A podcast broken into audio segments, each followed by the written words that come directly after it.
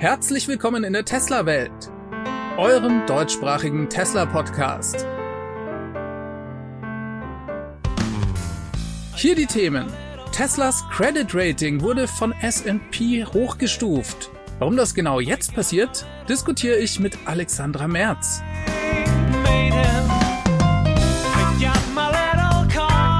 Mein Name ist David und dies ist die Folge 249.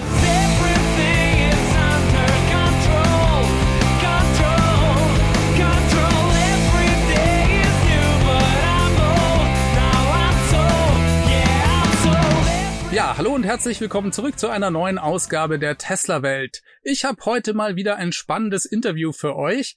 Und zwar bin ich hier mal wieder im Gespräch mit der Alexandra Merz aus den USA. Hallo Alexandra, schön, dass du da bist.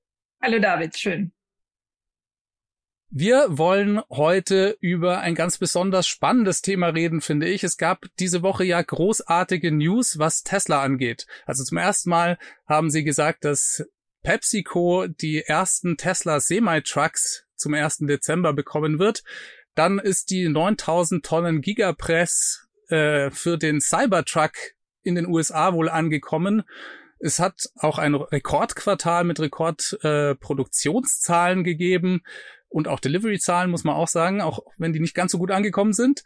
Und dann gab es eine Hochstufung des Credit Ratings von S&P und genau über diesen Punkt möchte ich gerne mit dir sprechen. Du warst ja schon mal bei mir mit im Gespräch im Podcast und du kennst dich da sehr gut aus, weil du selber früher für eine Credit Rating Agentur, nämlich Moody's, gearbeitet hast. Vielleicht starten wir einfach mal ähm, mit diesem Credit Rating lass uns die Leute am besten ein bisschen abholen, die sich vielleicht damit noch nicht so viel befasst haben und sich noch nicht ganz so gut damit auskennen. Was bedeutet denn das genau und äh, was hat das mit diesem Credit Rating auf sich? Was bedeutet das für eine Firma? Gerne, ja. Also Credit Ratings gibt es seit über 100 Jahren. Die zwei großen äh, Ratingagenturen sind S&P und Moody's. Dann gibt's Fitch, es gibt auch eine deutsche Credit Rating Agentur. Also es gibt mehrere jetzt. Und typischerweise äh, bewerten die die ähm, Wahrscheinlichkeit, dass wenn diese Unternehmen oder auch Staaten oder auch andere Einheiten, es müssen also nicht unbedingt nur Unternehmen sein, ähm, Darlehen aufnehmen, wie sicher ist es, dass sie die über eine kurze oder über eine lange Frist zurückbezahlen. Also es gibt Short-Term-Ratings und es gibt Long-Term-Ratings von allen Agenturen. Äh, typischerweise geht das bis zwei Jahre für die Short-Term-Ratings und danach für die, für die Long-Terms. Manche machen es auch nur bis ein Jahr. Ähm, und ähm, das ist einfach Financial Analysis. Also man schaut sich die Bilanzen an, man schaut sich die, die, ähm, die Ausblicke der, der Unternehmen an, der Staaten, was auch immer. Es gibt dann immer mal große Neuigkeiten, wenn Staat runtergestuft oder hochgestuft wird. Das sind immer, also zum Beispiel äh, Eng England hatte oder United Kingdom hatte vor zehn Tagen diese Probleme ähm, mit dem Guild und da kamen dann natürlich sofort die Ratingagenturen äh, und sagten, okay, jetzt Negative Outlook, weil wenn es tatsächlich so ist, dass äh, äh, Großbritannien ein Problem hat, ihre, ihre Treasure Bills zurückzubezahlen oder muss neu ähm, Geld aufnehmen, um das machen zu können, dann ist das natürlich kein gutes Zeichen. Also Ratingagenturen machen genau das und normalerweise nur für Bonds, also nur für Darlehen. Es ist keine Aussage für Aktien, aber es wird oft trotzdem auch für Aktien genutzt. Und das war ein bisschen der Punkt, wo, wo ich angefangen habe zu recherchieren, äh, weil natürlich auf der einen Seite Tesla immer weniger Darlehen hatte, jetzt fast gar keine mehr hat. Und auf der anderen Seite das Credit Rating von Tesla ähm, im unteren Bereich war, im Junk-Bereich, im spekulativen Bereich. Äh, und da habe ich dann eben seit neun Monaten meine Recherchen gemacht, alle drei Monate aktualisiert mit, äh, mit neuen Daten. Und es bekam, es, es, es wurde einfach immer klarer, dass, ähm, dass da, dass was nicht stimmt, ja.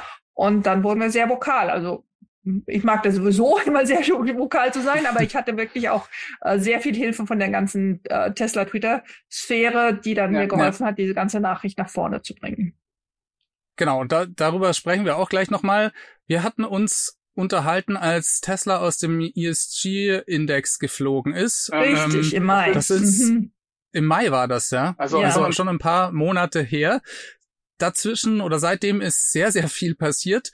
Du hast damals schon, äh, wie gesagt, aufgrund auch deiner Erfahrungen, weil du einfach ja diese Ratings in- und auswendig kennst äh, durch deine Vergangenheit bei Moody's, schon angefangen, eben immer so eine Tabelle zu pflegen und eben auch Tesla zu vergleichen mit den verschiedenen Aspekten, die eben bei solchen Credit Ratings dann bewertet werden. Und äh, da kam eigentlich immer raus, dass Tesla in einer hervorragenden Position sein sollte und das aber dann dementsprechend nicht durch die Ratingagenturen gewürdigt wurde. Beziehungsweise, ja, die Bewertung war einfach schlecht.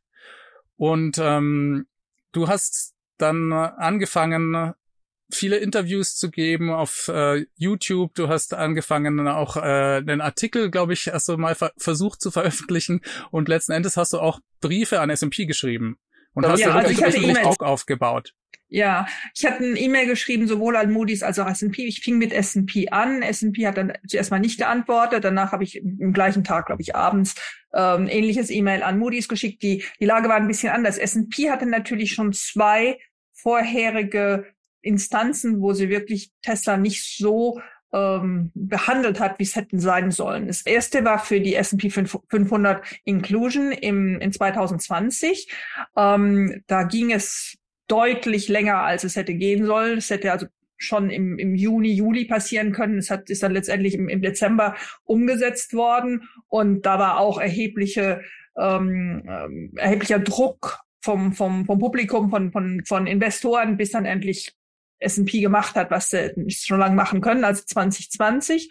Und dann eben, wie gesagt, äh, im Mai, ähm, als S&P unter dubiösten Umständen ähm, Tesla aus ihrem S&P 500 ESG Index rausgeschmissen haben, ähm, total unverdient, nur um jetzt im, im, im Licht zu stehen und irgendwas zu sagen. Also es war wirklich un, unmöglich. Äh, hat denen auch einiges gekostet an Reputation. Die waren davor bestimmt die beste oder die best anerkannteste Ratingagentur für ESG-Ratings und jetzt sind sie schon überhaupt nicht mehr. Diesen Sommer war, diesen Sommer war ähm, in Wall Street so eine Preisvergabe wie jedes Jahr, weißt du, wo jeder, der in der mexikanischen Armee arbeitet, einen Preis bekommt. Ja, also ist immer, immer das Gleiche. Und da waren die natürlich vorab erstmal nominiert. Äh, und es sind immer vier oder fünf Nominierte für den Preis der besten Ratingagentur im ESG-Komplott. Äh, also und, und da gibt's 50 Preise, ja, aber sie hatten eben die in dieser Nische. Und im Mai waren sie noch nominiert und im Juli, als es dann um die Preisvergabe ging, waren sie schon nicht mehr nominiert, wurden einfach rausgeschmissen, ja. ja und ja, äh, das zeigt dann schon, dass selbst Wall Street gemerkt hat, was da, was da vorgegangen ist.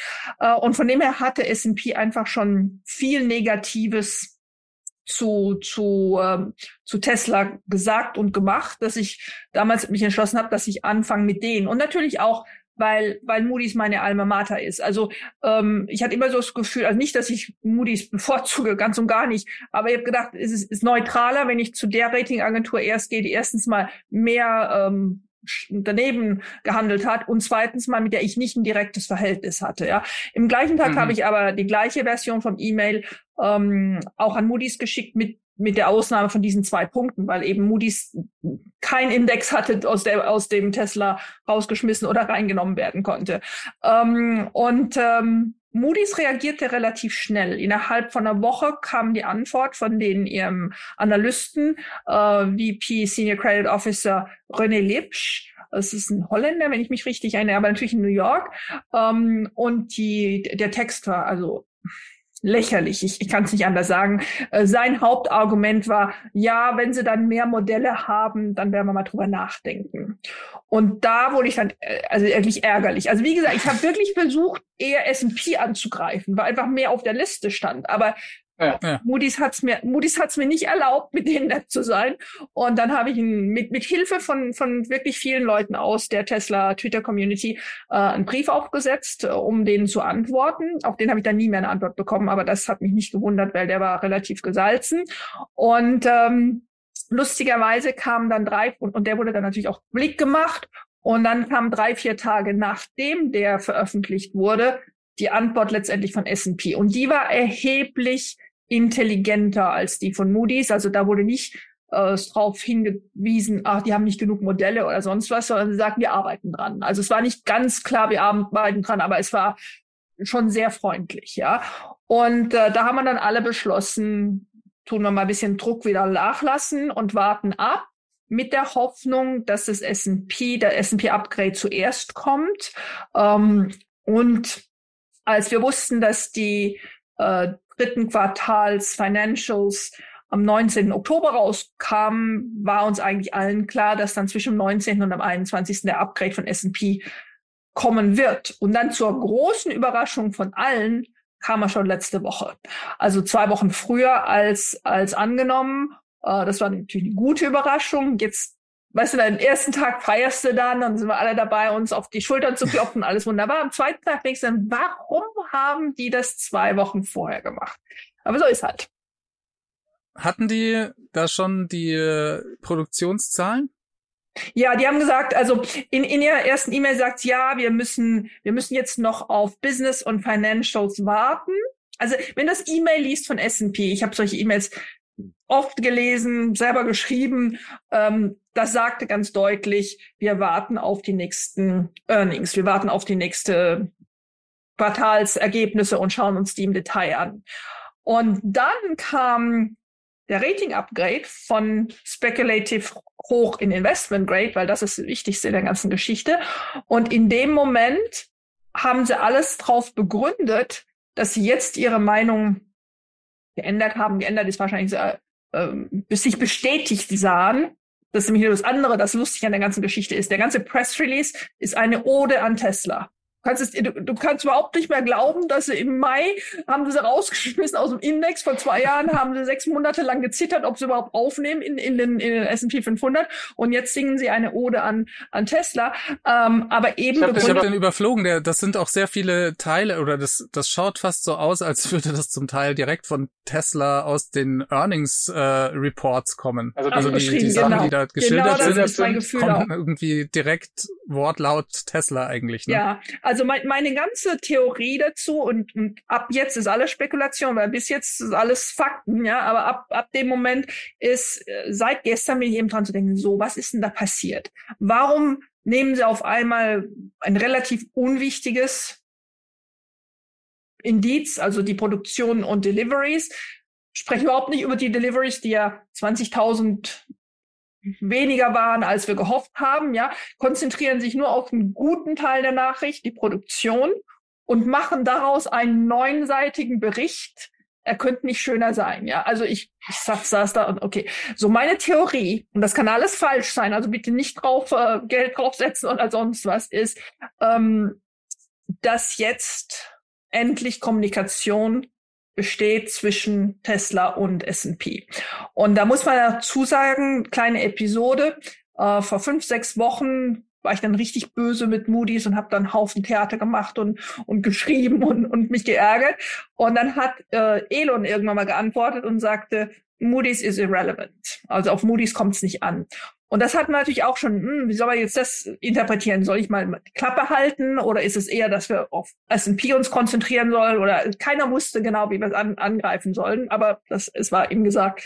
Und äh, all die Teilchen, all die Brotkrümel zusammen ähm, geben mir jetzt so den, den Eindruck, dass S&P und Tesla sprechen, hm, sich zusammengesetzt haben, S&P bestimmte Dokumente einsehen wollte und auch einsehen konnte, damit jetzt sehr komfortabel ist und schnell agieren wollte. Es gab überhaupt keinen Grund, das jetzt vorgestern zu machen, anstatt in zwei Wochen. Ja, in zwei Wochen wäre erheblich normaler gewesen. Keiner hätte sich Fragen gestellt. Und da kann es natürlich jetzt verschiedene Hypothesen geben. Vielleicht kommt ja relativ schnell ein Upgrade. Warum könnte ein Upgrade kommen? Wir sind also jetzt im Triple B-Bereich. Die ganze Investment Grade Skala geht von Doppel A, Entschuldigung, von Triple A nach Doppel A, Single A und dann Triple B. Wir sind also im vierten Quartal von den, äh, von im unteren vierten Quartal von den vier ähm, Stufen von Investment Grades.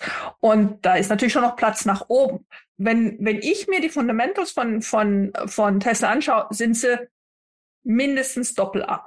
Ja, die Zahlen sprechen für sich. Ähm, und in dem ganzen Bericht merkst du auch, dass da noch Luft drin ist. dass es gute Gründe geben könnte, besser zu bewerten. Ein guter Grund könnte und, natürlich und, auch sein, ja, ja. ja, ein guter Grund könnte natürlich auch sein, dass Tesla jetzt wirklich aktiv an den Ratings mitarbeitet, weil sie Darlehen aufnehmen wollen. Und dann, dann sagen die Leute natürlich mehr, warum sollen denn Darlehen aufnehmen? Die haben so viel Geld, die sitzen auf so viel Cash, warum bräuchten sie denn Geld? Also erstens mal in den schwierigen Zeiten, die wir zurzeit leben, lieber zu viel Cash haben als zu wenig, keine Frage. Äh, zweitens, zurzeit kostet Finanzierung Geld, das ist ganz klar. Das wären dann vier, fünf Prozent pro Jahr, die, die aufgenommen werden könnten. Aber gleichzeitig ist der, ähm, der Aktienpreis so niedrig. Mein Idealfall, und das bin wieder nur ich, aber gehen wir mal weiter in das Rabbit Hole, äh, wäre, dass die Geld aufnehmen, um Aktien zurückzukaufen. Das würde den ganzen Aktientopf ausdürren. Wir hätten alle ein bisschen mehr Anteil an, an, an Tesla, ja, dadurch, dass weniger Aktien ausstehen. Und für Tesla wäre es ein äußerst gutes Investment, weil das sind dann alles Aktien, die sie, wenn sie wollen, später zum erheblich größeren Preis wieder ausgeben können oder einfach äh, aus dem Markt rausnehmen für immer. Und äh, damit sind auch dann Elons Aktien mehr wert, damit sind die Angestellten Aktien mehr wert. Und es wäre meines Erachtens genau das Richtige zu tun.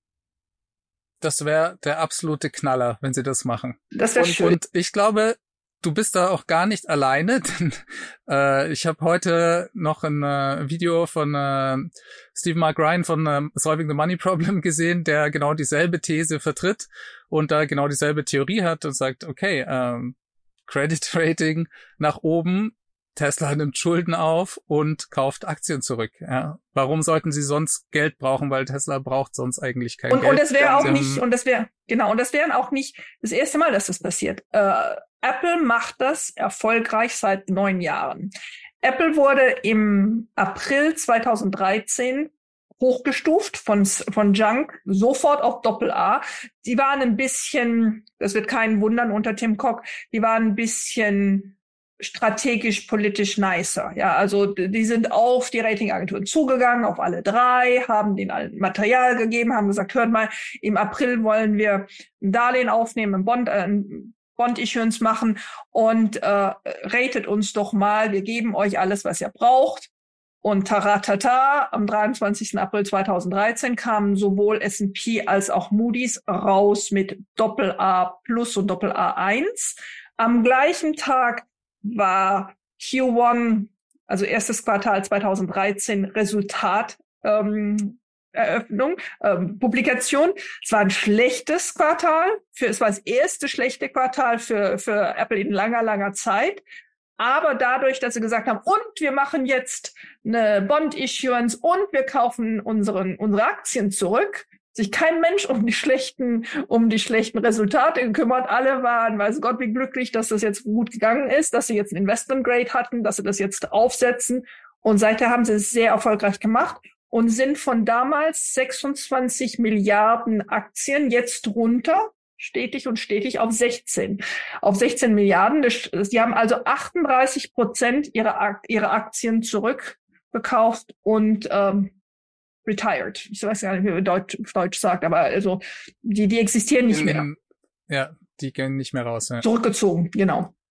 Ja, zurückgezogen. Ja, Wahnsinn. Hm. Das wäre schon äh, was ganz Besonderes. Bei Elon klang das immer so, dass das, ja, er hatte, glaube ich, beim Anlegertreffen gesagt, ne, dass das ähm, eines Tages auf jeden Fall eine Möglichkeit sein könnte. Ja. Klang aber noch so nach ferner Zukunft. Gut, ein bisschen Ja, also er sagte, er sagte, wenn genug Entschuldigung, wenn genug Cash da ist. Genug Cash ist da. Die haben jetzt 18 Milliarden. Aber ich möchte nicht mal, dass sie die 18 Milliarden an, anfassen. Ich finde, es wäre viel besser, wenn das direkt mit dem da. Das würde auch wirklich zeigen, dass man dieses Investment Rating jetzt nutzt. Ja, dass man jetzt äh, da, davon, davon äh, Nutzen hat und den, und den für Aktieneigentümer, aber auch für die Firma gut einsetzt. Ja, ja, auf jeden Fall. Ähm, genau, also nochmal, um zurückzugehen zu dem, zu dem Rating an sich, es wäre jetzt nicht ungewöhnlich, weil das bei Apple schon passiert ist, hast du gerade gesagt, dass man von Junk auf äh, direkt äh, ja eine, eine A-Stufe hoch aufgewertet wird. Äh, also das, da müsste S&P eigentlich jetzt noch nicht ähm, erstmal auf diese unterste Stufe gehen, oder?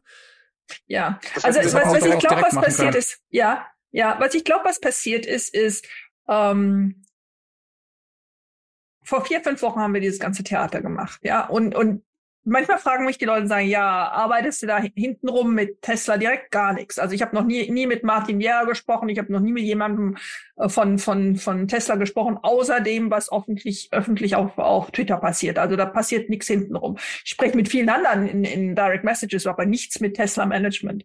Ähm, und von dem her weiß ich also überhaupt nichts mehr oder weniger als, als alle anderen. Aber ich glaube, dass in dem Moment einfach ähm, ein Dialog aufgebaut wurde, wo Tesla äh, S&P signaliert hat, hört mal, ähm, wir wollen das vielleicht machen. Wie stuft ihr uns denn heute so ein? Und was wäre nötig, um eine tiefere Analyse zu machen und so weiter? Und gleichzeitig ganz klar, pardon, ganz klar signaliert hat, wir arbeiten nicht mit Moody's zusammen. Was natürlich für S&P ein toller Joker ist. Ja, also das ist keine Frage. Die sind, die, die gehen immer im gleichen Schritt. Als ich damals noch arbeitete, weiß ich ganz genau, in, in 1997, als ich meinen Vertrag unterschrieben hatte, hatte ich schon eine, eine Konkurrenzklausel drin, dass ich alles tun darf im Leben, aber nicht zu S&P gehen, ja. Und gleichzeitig ist das Gleiche ist für die anderen. Aber man schaut sich so täglich an, was, wie, wie sind die Ratings von, von den Unternehmen oder von den Fonds oder was auch immer man bewertet bei S&P bewertet und wie sind sie bei Moody's bewertet. Und über 95 Prozent sind gleich bewertet. Von dem her ist es immer ein guter Joker, wenn, wenn einer dieser Ratingagenturen eine bessere Beziehung zu einem großen Emittenten hat. Und natürlich Tesla, kannst du dir vorstellen, fünf größte Unternehmen in der Welt, äh, wenn die nur S&P richtig bewertet werden würde, total lächerlich für Moody's, ja, total lächerlich. Und äh, da werden die bestimmt in die Hände geklatscht haben und gesagt haben, gerne, schauen wir es uns erstmal so an und dann, wenn ihr weitermachen wollt, sprechen wir gerne weiter. Hm. Ja. Kann ich mir auch gut vorstellen. Jetzt haben wir viel spekuliert, ja. was da alles passiert äh, sein könnte. Jetzt hat das Ganze ja aber auch noch andere Auswirkungen, weil dieses Investment Grade Rating sozusagen auch wichtig ist für, für Fonds, die, die vielleicht ein bisschen konservativer sind und eben auf solche Bewertungen der großen Agenturen Wert legen und die vielleicht vorher auch sonst gar nicht in Tesla investiert hätten. Was denkst du jetzt so nach den, also ich glaube, da hatten wir auch kurz beim letzten Gespräch drüber uns unterhalten. Und den Link dazu blende ich übrigens oben nochmal ein. Dann könnt ihr das nochmal anschauen, auch wenn ihr euch das für das Thema ESG nochmal interessiert. Aber damals hattest du, glaube ich, gesagt, dass die, ähm, dass das jetzt nichts sein wird, was, was von heute auf morgen passieren wird, sondern das, das könnte jetzt eben ein paar Wochen, Monate dauern, bis da ja vielleicht auch größere Fonds dann da einsteigen werden. Ähm, hat sich das in deiner Betrachtung in den letzten Wochen und Monaten geändert? Auch vielleicht äh, durch Gespräche mit anderen Leuten aus der Community oder die, die sich da auch mit auskennen?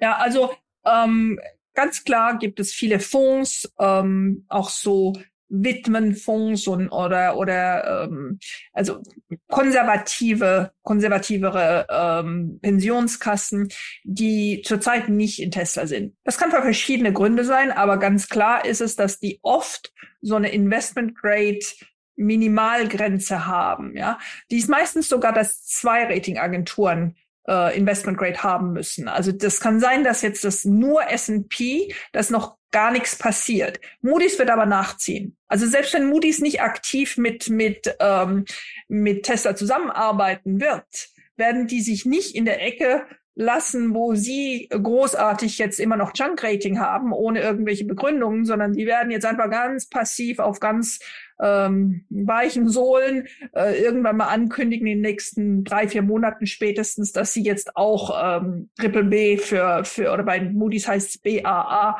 für, äh, für Tesla haben.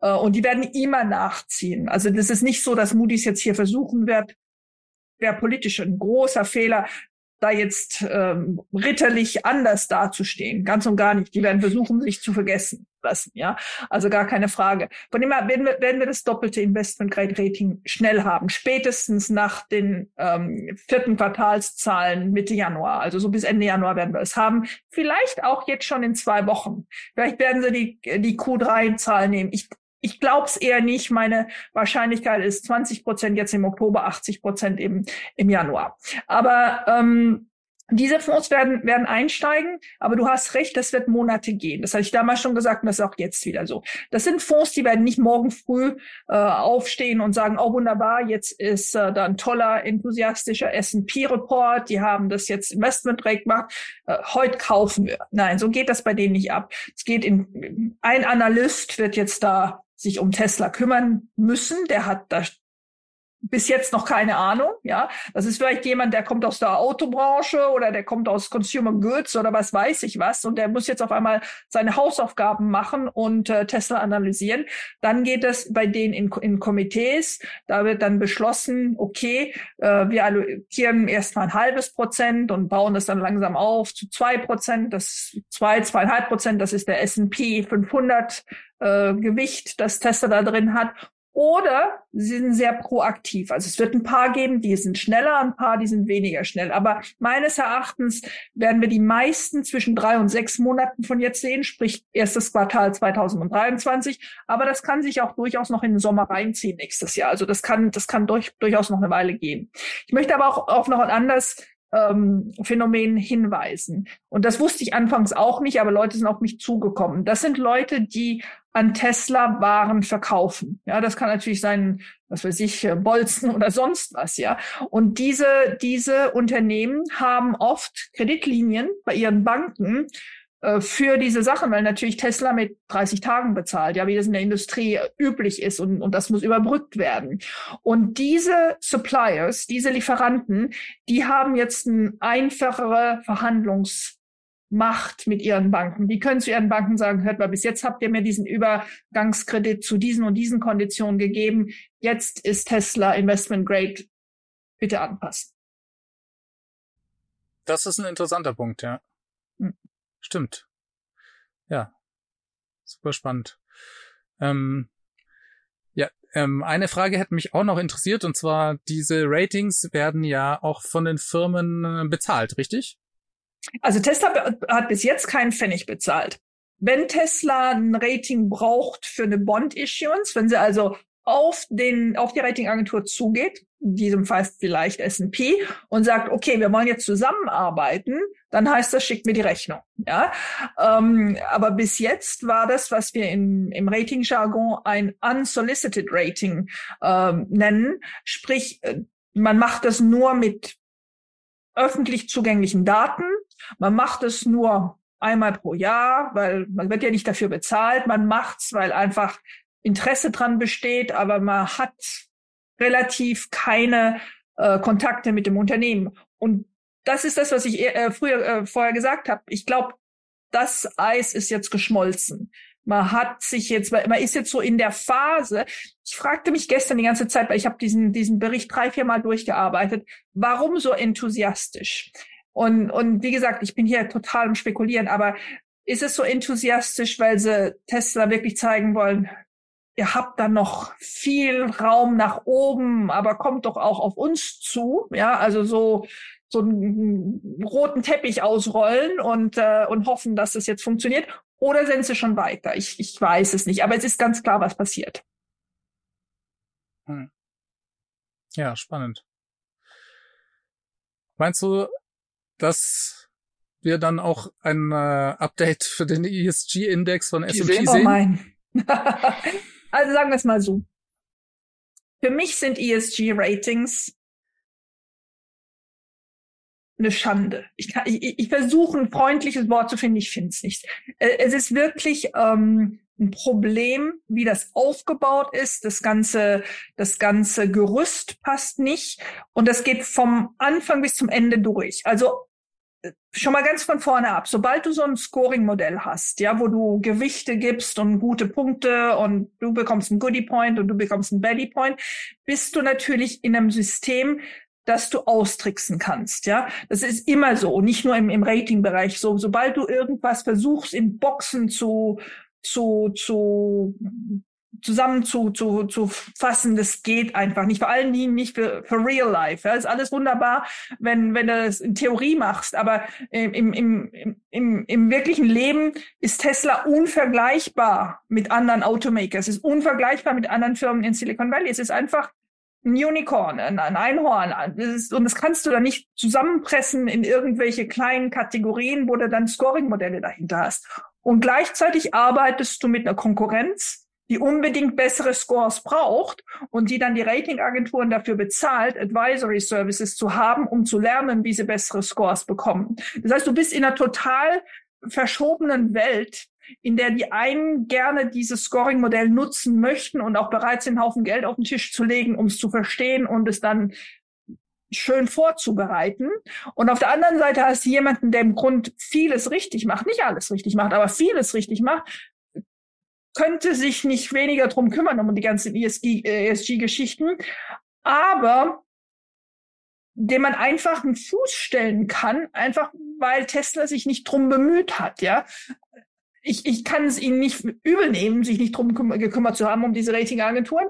Aber es ist natürlich klar, wenn, wenn du Genauso wie mit der Presse. Wir hatten im Mai das Gespräch mit Kommunikation, ja. Wenn du natürlich der ganzen Zeit der Presse zeigst, dass du, dass Elon mit YouTubern spricht und Memes aufs, aufs, aufs, äh, auf Twitter setzt und äh, Frieden brokern möchte und was weiß ich nicht noch alles, signalisierst du natürlich diesen ganzen Journalisten und diesen ganzen Politikern und diesen ganzen finanziellen Analysten, Bankern und was weiß ich, du zeigst denen den Mittelfinger. Du zeigst denen ganz, ganz klar, du brauchst die nicht Du willst mit denen nichts zu tun haben, du denkst, die sind total unnötig und äh, die Welt, der Welt ging es besser, wenn die nicht existieren würden. Dann musst du dich natürlich auch nicht wundern, dass die irgendwann mal böse und bitter sind. Ja, das ist einfach die Konsequenz davon. Dann sagt er, Elon, und das verstehe ich durch, durchaus, sagt, das ist mir wurscht egal, ich möchte nicht populär sein. Ja, ich möchte, mir geht's drum, das Richtige zu tun für die Menschheit und für Tesla und auf den Mars zu kommen und was weiß ich noch alles. Aber auf der anderen Seite hast du natürlich Leute. Hast du Leute, hast ein System, hast was, was, was lange aufgebaut wurde, das relativ verkrustet ist, ja, wo, wo, wo viele Leute sich wohlfühlen, ob recht oder nicht recht, das ist eine ganz andere Frage. Und das Gleiche passiert heute mit ESG. Wenn du dir diese Industrie anschaust, geh mal auf LinkedIn und tu oben in Search ESG. Zehntausende von Leuten in hohen Positionen sind alle im ESG-Bereich. Ja, also ich hatte keine Ahnung davon vor einem Jahr und stehe mir, was das bedeutet an Gehältern und an und an Verbindungen, Vernetzungen und wie die Leute sich natürlich auch helfen, weil alle natürlich in diesem Bereich weiterleben wollen. Und immer ganz ehrlich, es, es gibt auch gute Gründe, ähm, mehr Daten und mehr Wissen über ähm, Environment und Social und Governance zu, ha zu haben. Nur wie es jetzt gemacht hat, ist, ist total falsch. Also kein, es, es bringt keinem was, es kostet einen Haufen Geld und äh, es bringt nicht die richtigen Resultate nach vorne. Ja, Danke für die Einschätzung. Sehr spannend zu sehen, wie es da weitergeht. Und äh, ja, war auch auf jeden Fall er erfrischend, hier deine Meinung zu hören, weil du ja tatsächlich da sehr aktiv warst in den letzten Monaten und das finde ich schon, dir das auch auf jeden Fall auf die Fahne schreiben kannst, dass äh, du da vielleicht ein bisschen was angestoßen hast. Zusammen natürlich mit vielen anderen aus der Twitter und Tesla Community, aber trotzdem toll zu sehen, dass hier was vorangeht. Mhm. Alexander, ja, also, ich danke dir fürs Gespräch. Ich weiß nicht, ob du noch, genau, ja. ja. Was ich vielleicht noch anfügen möchte, ist, ist alles gut und recht, dass ich große Klappe habe und alles nach vorne bringe. Es wäre nicht möglich, wenn Tesla nicht tun würde, was sie so gut tun. Sprich, auf der einen Seite hatte Tesla wirklich die letzten zwölf Monate ihre Bilanz so gut hingebracht, ja, dass es einfach war. Es wäre eigentlich kriminell gewesen, wenn ich es nicht nach vorne gebracht hätte, weil man, man muss die Sachen natürlich aufarbeiten, damit die Leute es schnell kapieren und, und grafisch darstellen und so weiter. Aber ich muss das ja nur noch fertig machen. Ich muss ja nicht selber was dran basteln oder sonst was, sondern ich muss es nur in, in, in eine Tabelle bauen und, und es ist klar allen, allen äh, äh vor die Nase halten. Also ich hätte es nicht machen können, wenn es Tester nicht gemacht hätte. Und natürlich danach wäre ich auch nicht weit gekommen. Also eine Frau, die in ihrer Ecke äh, schreit, ist wunderbar, aber es müssen natürlich auch viele andere die Nachricht hören und, und weiterbringen. Da hast du auch viel geholfen. Also es ist wirklich gut, wenn wie wir hier alle zusammengearbeitet haben. Und ich glaube, für ESG wird das das Gleiche sein. Also ähm, Tesla macht vieles richtig. Der Impact Report zeigt das auch auf. Kein Mensch liest den Impact Report richtig, aber ähm, ich wenn jeder gut und du wahrscheinlich auch. genau, aber wenn jeder jetzt auch noch verstehen will, wie ESG und vor allen Dingen ESG Ratings die Sache nicht richtig machen, dann bringt das Licht und der Sonnenschein vielleicht auch äh, da ein bisschen Fortschritt, denn ich meine, die, die Industrie ist nicht mehr aufzuhalten, aber wir müssen einfach versuchen, sie richtig hinzudrehen, dass es nicht ein, Spiel ist und nicht schlecht genutzt werden kann, sondern dass es der, die Wirklichkeit ähm, nach vorne bringt. Ja, das finde ich auch. Und wir werden dabei sein und das weiter vorantreiben. Sehr spannend deine, deinen Input hier zu hören. Und äh, ich hoffe, wir unterhalten uns bald nochmal wieder. Ähm, später oder das nächste Mal würde ich sagen, auf jeden Fall, wenn Tesla Aktien zurückkauft. und und vielleicht gibt's ja auch noch einen anderen Anlass auf jeden Fall. Vielen Dank, Vielen Dank fürs Gespräch. Und, und bis bald. Bis bald. Diese Sendung wurde freundlicherweise vom Tesla Owners Club Helvetia dem jungen und initiativen Tesla Club aus der Schweiz und dem TFF, dem Tesla Fahrer und Freunde e.V. unterstützt. Beide Clubs sind die Herausgeber des T&E Magazins. Das Podcast Mastering kommt dieses Mal wieder vom Daniel.